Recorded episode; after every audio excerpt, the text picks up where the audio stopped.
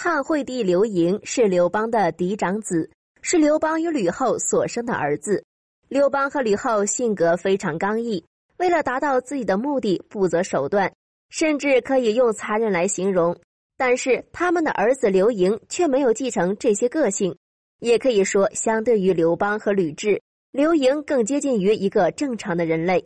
刘邦去世后，吕后就野心勃勃，除掉了刘邦的多个儿子。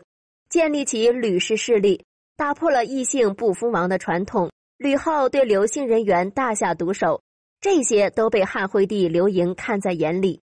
刘盈在自己力所能及的范围内都给予了保护，比如刘邦的长子刘道、惠王刘肥，在朝见汉惠帝的时候，吕后就在刘肥的酒中下毒。刘盈知道后，故意和刘肥换着酒杯喝酒，结果吕后再也不敢下毒了。刘肥为了摆脱吕后对他的计谋，把自己辖下的一个县献出来给吕后的女儿鲁元公主。吕后这才决定放了刘肥，而赵王刘如意就没有刘肥那么好的下场了。吕后视刘如意为眼中钉、肉中刺，必除之而后快。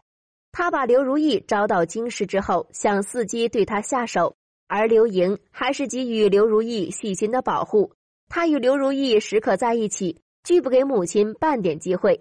后来有一次，汉惠帝外出打猎，因为刘如意起得晚，没有叫他。等汉惠帝打猎回来，刘如意已经被吕后杀害了。像刘盈的性格而言，他无疑是比较人弱的。如果没有他强势的母亲，刘盈也未必能驾驭得了西汉初年的复杂局面。他没有刘邦和吕雉的手段，就连上阵打仗也没有继承父亲半分。早在刘邦还在世的时候，出现了英布反叛的事件。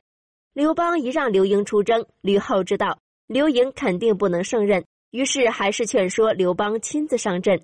另一方面，刘盈也没有能力控制朝廷局面。刘盈即位后，朝中大多是刘邦的老臣，有著名的功臣萧何、曹参，二人本是好友，但因功劳排名，曹参位居萧何之下，于是二人反目。曹参在接任丞相之后，并没有新官上任的迹象。汉惠帝很纳闷，便让曹参的儿子去问问。结果曹参将儿子暴揍一顿。刘盈一看，这不是在打自己的脸面吗？于是把曹参叫过来，结果被曹参教育了一通。这说明汉惠帝是驾驭不了刘邦那些功臣的。所以从个性和手段以及执掌朝政的经验来看，汉惠帝是无法胜任朝廷的复杂局面的。所以在汉惠帝因为人质而受到惊吓之前，吕后已经在强势介入到汉朝的政治之中了。假如刘盈不受惊吓，他也很难走出母亲的阴影。在受了惊吓之后，他干脆撂挑子不干了。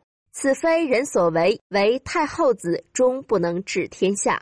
下期我们讲开创文景之地的皇帝，大家猜猜他是谁？答案下期揭晓。